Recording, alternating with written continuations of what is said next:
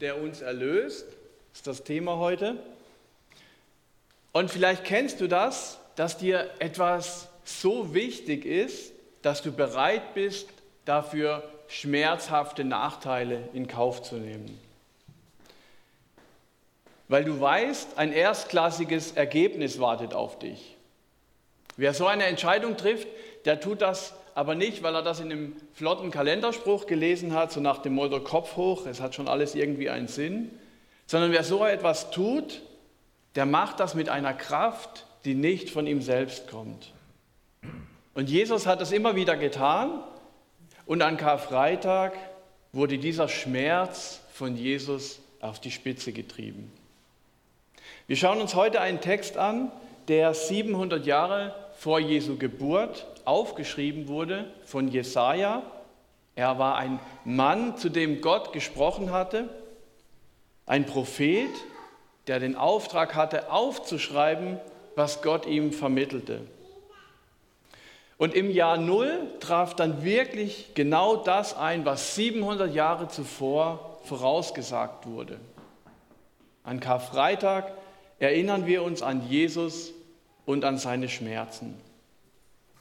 Und deshalb schauen wir uns heute diesen prophetischen Text an, Jesaja 52 ab Kapitel 13. Und was auffällt an diesem ganzen Text, er ist in der Vergangenheitsform geschrieben. Wieso macht man das? Einen Text zu schreiben, der in die Zukunft blickt, aber in der Vergangenheitsform zu schreiben, im Perfekt, in der vollendeten Gegenwart, welchen Sinn hat das? Dadurch wird verdeutlicht, dass es wirklich geschehen wird. Es ist so sicher, als ob es schon geschehen wäre. Gott ist ja sowieso außerhalb von Raum und Zeit und deswegen kann er das natürlich auch tun. Gottes Plan steht fest. Und manchmal stellt man sich ja schon die Frage, kann ich als Mensch Gott beeinflussen, Gottes, Bee ähm, äh, Gottes Wirken beeinflussen? Ändert Gott Dinge, weil ich ihm in den Ohren liege? Und wenn ich die Bibel anschaue, dann sage ich ja und nein. Ja, es gibt in der Bibel Stellen, da hat sich Gott auf die Wünsche der Menschen eingelassen, obwohl er es anders geplant hatte. Zum Beispiel, als Abraham mit Gott verhandelte, wie viele gottesfürchtige Menschen in Sodom noch leben müssten, damit er die Stadt verschont, da war Gott flexibel, er hat sich auf ihn eingelassen. Und nein, bei großen Dingen, die zu Gottes Plan gehören, die zu seinem Wesen gehören, ändert Gott sich nicht. Und hier handelt es sich um eine Zusage, die zu 100% eintreffen wird. Die ist nicht verhandelbar und da wird sich nichts daran ändern. Es ist ein harter Text, aber er beginnt nicht mit dem Leid, sondern er beginnt mit dem Sinn und Ziel des Ganzen. Siehe, meinem Knecht, also Jesus, wird es gelingen. Er wird erhöht und wird sehr erhaben sein. Dieses Wort siehe, das ist im Hebräischen sehr wichtig. Es ist ein Wort, das man einfügt, um einen besonderen Moment deutlich zu machen, um eine besondere Aufmerksamkeit zu erzielen und zu sagen, jetzt kommt was ganz Wichtiges. Es wird was sehr Wertvolles gesagt. Der Knecht, das ist Jesus, um den es geht, und über ihn sagt Gott hier, es wird ihm gelingen. Also es ist schon vorausgesagt, Jesus wird sein Ziel auf der Erde, was er hat, wird er vollenden. Er wird seine Aufgabe erfüllen und eine überragende Stellung erhalten. Es ist sehr wichtig, dass man sein Ziel kennt. Wer das Ziel kennt, der ist auch eher bereit, Leid zu ertragen. Auch das ist ein biblisches Prinzip. Wer ein Ziel erreichen will, der muss leidensfähig sein. Gott setzt in dieser Prophetie das Ziel an den Anfang des Textes. Viele waren entsetzt, als sie ihn sahen, denn in der Tat, er war völlig entstellt und kaum mehr als Mensch erkennbar. Jesus wurde durch die Kreuzigung so stark misshandelt, dass er völlig entstellt war. Und tatsächlich, nach diesem Tod, bei dem viele dachten, jetzt ist alles aus, war Jesus nicht schön anzusehen. Es war furchtbar, ihn anzugucken. Und für viele Menschen war die große Jesus-Party damit vorbei. Die Zeiten, wo man barfuß bei sonnigem Wetter mit tollen Leuten durch die Gegend gezogen ist, tolle Wunder erlebt hat mit Jesus, spannende Diskussionen, manchmal gedacht hat, oh Jesus, endlich sagst du es den Leuten. Das war eine tolle Zeit, es gab immer Essen, es war eine tolle Stimmung, da ging was, da wollte man dabei sein. Und jetzt der Tod, jetzt ist alles aus. Vers 15. Dann aber werden viele Völker über ihn staunen. Sprachlos werden die Könige dastehen, denn vor ihren Augen geschieht etwas, wovon sie noch nie gehört haben. Und sie begreifen plötzlich, was ihnen bisher unbekannt war. Jesus und sein Leiden wurden durch die Kreuzigung bekannt in der ganzen Welt. Viele mächtige Menschen wurden ergriffen von der befreienden Botschaft, von der Botschaft, Jesus macht frei. Viele Nationen wurden in Staunen versetzt. Und das zieht sich durch bis heute. Als Händels Messias in England aufgeführt wurde, war der König von England so ergriffen, von dem Inhalt der Botschaft, dass er spontan aufgestanden ist und mit ihm alle, die anwesend waren. Sprachlos werden die Könige dastehen, sagt die Bibel voraus. Eine ganz neue Welt geht ihnen auf. Viele Nationen waren nach der Kreuzigung plötzlich offen für das Evangelium, die gute Nachricht vom Kreuz. Überall haben sich Gemeinden gegründet oder einzelne Menschen haben zum Glauben an Jesus gefunden. Und später hat man dann gemerkt, an ganz vielen Stellen haben sich wirkungsvolle geistliche Bewegungen entwickelt. Eine Aufbruchsstimmung. Allerdings völlig im Kontrast dazu stand Israel. Die, die eigentlich alles wissen aus der Bibel, die Juden, die haben sich unheimlich schwer getan, Jesus als den Messias anzuerkennen und tun es heute auch noch. Es waren Einzelne, die an Jesus glaubten, aber sehr wenige, obwohl sie doch so nah an Jesus dran waren.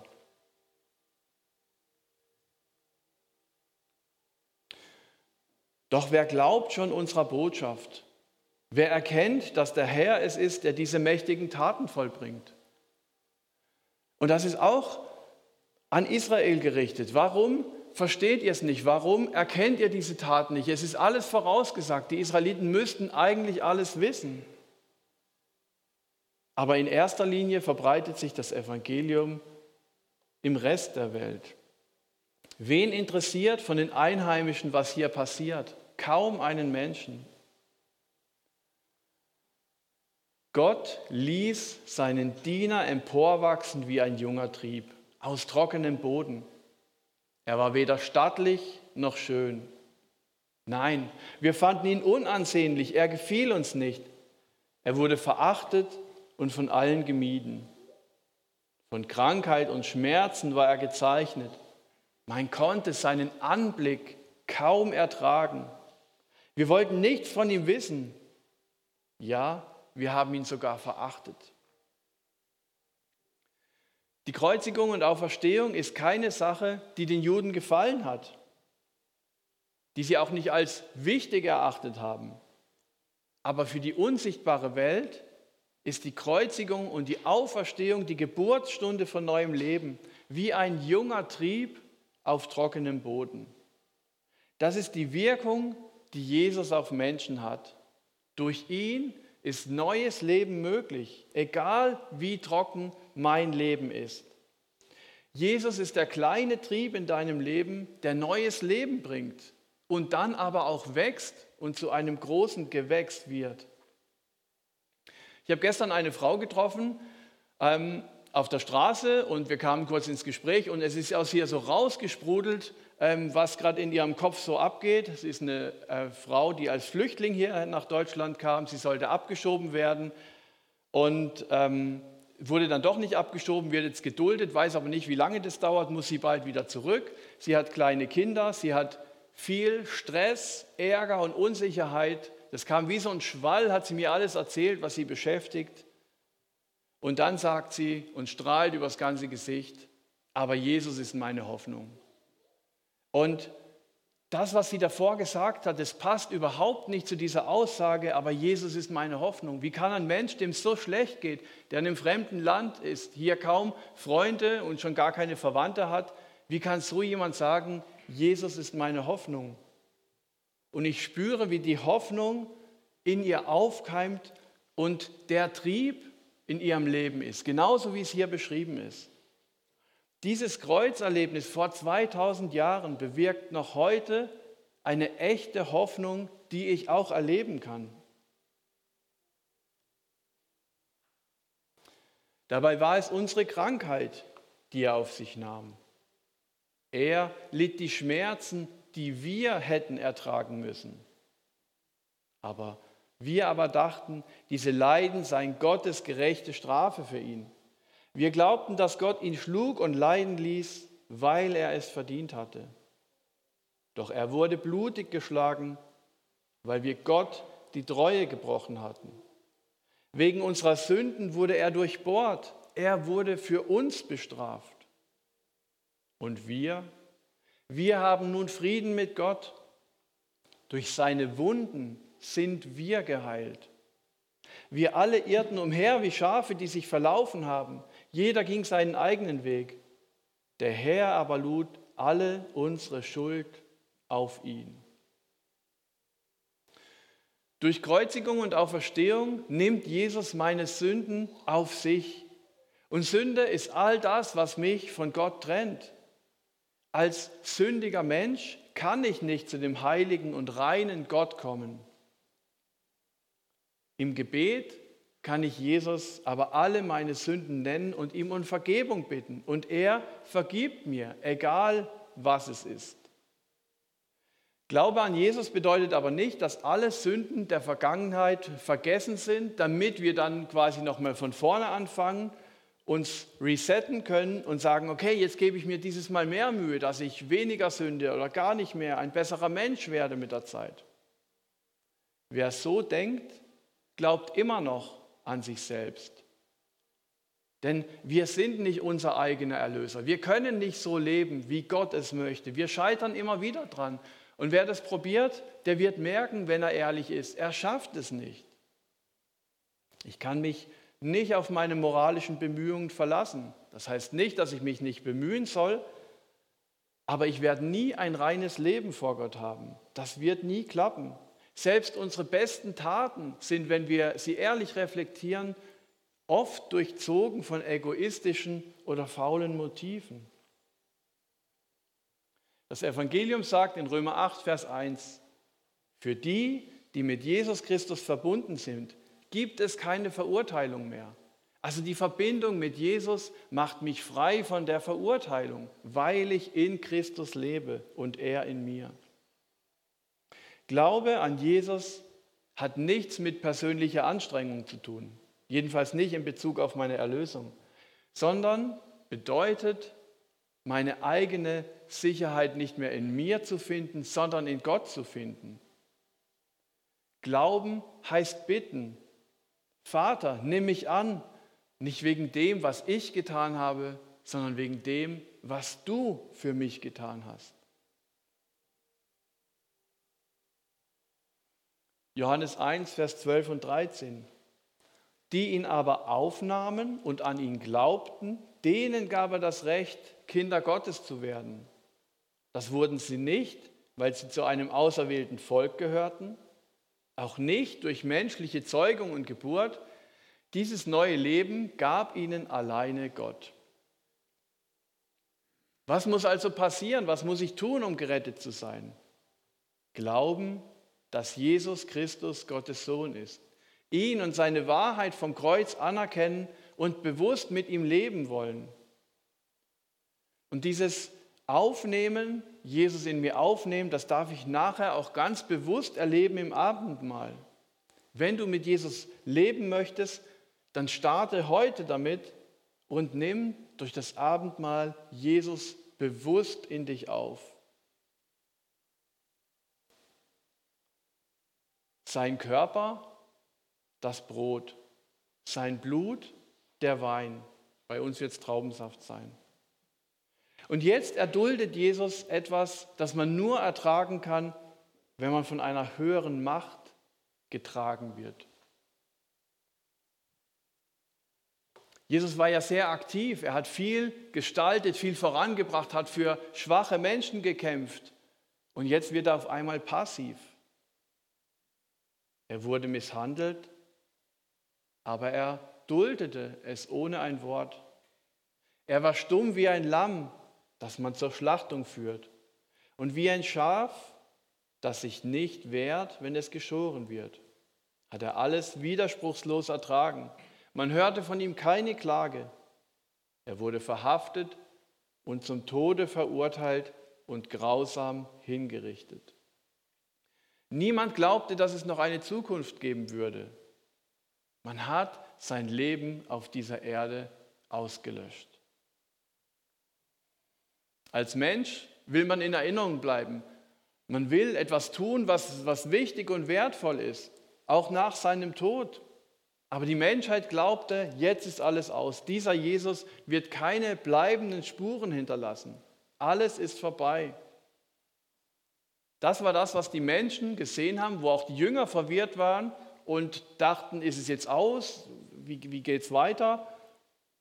Und genau das Gegenteil ist passiert. Durch den Tod kam das neue Leben. Da ging es erst richtig los. Wegen der Sünden meines Volkes wurde er zum Tode gequält. Man begrub ihn bei den Gottlosen im Grab eines reichen Mannes obwohl er sein Leben lang kein Unrecht getan hatte. Nie kam ein betrügerisches Wort über seine Lippen.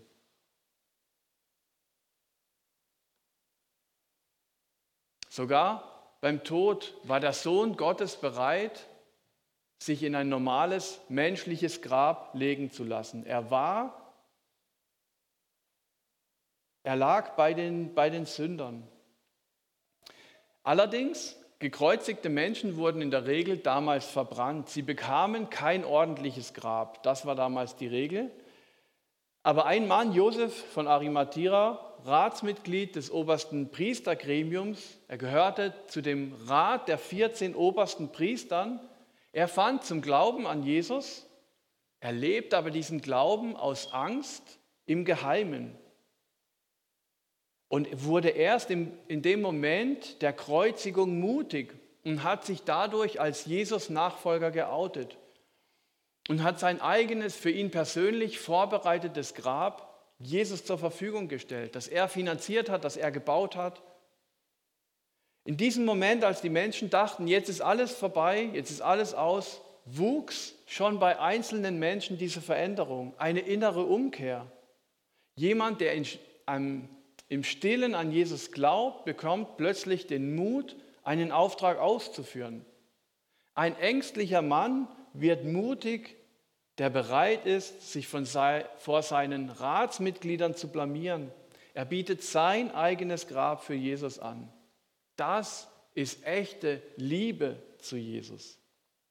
Und so wie dieser Josef Jesus seine letzte Wohnstätte zur Verfügung gestellt hat, so wünscht sich Jesus auch, dass wir ihm sei, unsere Wohnung, unsere Lebenswohnung zur Verfügung stellen. Dieser Josef verzichtete auf Ruhm und Ehre nach seinem Tod. Er war ja ein wichtiger, angesehener und auch reicher Mann, aber er verzichtete auf seine Ehre und gab diese Ehre Jesus. Gott lässt sich aber nichts schenken. Gott hat ihn trotzdem dann doch geehrt, nämlich dadurch, dass, er, dass sein Name in der Bibel erwähnt ist und über 2000 Jahre lang viele Menschen ihn kennen, bis wir heute. Gott lässt sich nichts schenken, sondern er veredelt unsere Geschenke und macht sie wertvoller. Und ich bin mir sicher, dieser Mann wird im Himmel eine ganz besondere Wohnung bekommen. Wer Jesus seine Wohnung zur Verfügung stellt, den wird Gott nicht vergessen. Wer Jesus sein Herz schenkt aus Liebe, dem schenkt Gott auch sein Herz. Ihr werdet ernten, was ihr seht. Leben mit Jesus ist auch ein Prozess und das sieht man an diesem Josef auch so genial. Er beginnt sein Glaubensleben mit Jesus, aber noch im Geheimen, im Verborgenen. Und dann wächst er, dann wird er reif, irgendwann bekennt er sich dazu, outet sich und wird aktiv. Und das finde ich so genial, wie, wie, wie Jesus nicht sagt, du musst erst perfekt sein, du musst erst die ganze Bibel kennen, du musst erst alles durchweg verstanden haben oder du musst, man darf keine Sünden mehr erkennen oder irgendwas, sondern ich darf einfach anfangen mit Jesus. Und dann sorgt er dafür, dass ich im Glauben wachse. Vers 10 geht es weiter. Doch es war der Wille des Herrn. Er musste leiden und blutig geschlagen werden. Wenn er mit seinem Leben für die Schuld der anderen bezahlt hat, wird er Nachkommen haben. Er wird weiterleben und den Plan des Herrn ausführen. Er musste leiden und blutig geschlagen werden. Jesus hat von Gott die Strafe erhalten, die eigentlich wir hätten tragen müssen. Er ist für deine Sünden gestorben. Und im Gegenzug erhält Jesus aber Nachkommen. Er wird weiterleben und den Plan Gottes ausführen. Und das deckt sich auch mit der Aussage aus Johannes 14, Vers 12. Ich versichere euch, wer an mich glaubt, wird die Dinge, die ich tue, auch tun, aber er wird sogar noch größere Dinge tun. Wir sind beauftragt, das zu tun, was Jesus getan hat. Und wir können es auch tun, wenn wir in seiner Kraft leben. Vers 11 geht es weiter. Wenn er dieses schwere Leid durchgestanden hat, sieht er wieder das Licht und wird für sein Leben belohnt. Der Herr sagt, mein Diener kennt meinen Willen. Er ist schuldlos und gerecht aber er lässt sich für die Sünden vieler bestrafen, um sie von ihrer Schuld zu befreien. Deshalb gebe ich ihm die Ehre, die sonst nur mächtige Herrscher erhalten. Mit seinen starken Kämpfern wird er sich die Beute teilen. So wird er belohnt, weil er den Tod auf sich nahm und wie ein Verbrecher behandelt wurde. Jesus wird von Gott belohnt, wenn er wieder auf diese Erde kommt, wenn er ein zweites Mal kommt.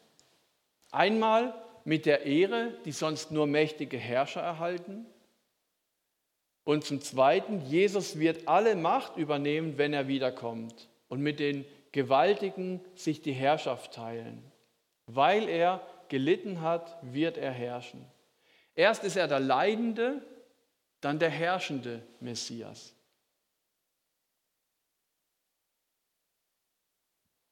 Er hat viele von ihren Sünden erlöst und für die Schuldigen gebetet. Viele erlöst. Warum viele? Warum hat er nicht alle erlöst? Das Evangelium ist doch für alle da. Und Jesus sagt auch, mein Wunsch ist, dass alle Menschen gerettet werden. Das Evangelium ist für alle da, aber es wird nur denen zugutekommen, die sich bekehren, die bewusst zu Jesus hingehen und Jesus ihre Schuld eingestehen, die auch diese Erkenntnis haben, dass das, was ich in meinem Leben tue und denke, nicht ausreicht, um vor Gott bestehen zu können. Die erkennen, dass sie sündig sind, also durch natürliche Umstände getrennt von Gott. Und Sünde ist alles, was mich zum Teil ganz unspektakulär trennt von Gott. Aber ich brauche auch diese Einsicht dafür. Diese, man nennt das Sündenerkenntnis. Und selbst das ist ein Geschenk. Das ist keine geistliche Übung nach dem Motto, mach dich schlechter als du bist. Das ist mir auch schon begegnet, dass Leute sagen, ähm, warum sagt ihr immer, ihr seid so schlecht, ihr seid doch keine schlechten Menschen, ihr seid doch gute Menschen. Warum reden Christen so oft davon, dass sie schlecht sind oder dass sie Gott brauchen, dass sie Jesus brauchen? Darum geht es nicht, dass ich mich schlechter mache, als ich bin, sondern es geht darum, dass ich die Einsicht habe, wie schlecht ich vor Gott bin und dass ich eine Traurigkeit drüber bekomme, über die Dinge, die ich denke oder tue, die Jesus nicht gefallen. Sündenerkenntnis ist nichts anderes als die Wahrheit erkennen. Wer seine Sünden erkennen darf, der sieht mit den Augen Gottes. Also wenn du diese Sündenerkenntnis hast in deinem Leben, dass dir Dinge auffallen, wo du merkst, das ist nicht richtig vor Gott, dann freu dich nicht über deine Sünde, aber freu dich, dass Gott dich mit seinen Augen sehen lässt. Das ist ein Vorrecht. Und das erleben jetzt plötzlich viele Menschen auf der Erde, aber eben nicht alle. Und jetzt setzt Gott noch eins drauf. Diejenigen, die Jesus ans Kreuz gebracht haben, denen wurde auch vergeben. Niemand darf heute mehr Juden, Israeliten anklagen, weil sie Jesus ans Kreuz gebracht haben. Die römische Besatzungsmacht hat übrigens auch nicht die Kreuzigung verhindert, obwohl sie es ja hätte tun können. Nein, selbst diejenigen, die Jesus ans Kreuz gebracht haben, denen wurde vergeben. Das hat Jesaja bereits 700 Jahre vor Christus prophezeit. Und Jesus hat es mit seinen Worten am Kreuz vollendet. So wie es Martin vorhin vorgelesen hat. Vater, vergib ihnen, denn sie wissen nicht, was sie tun. Amen.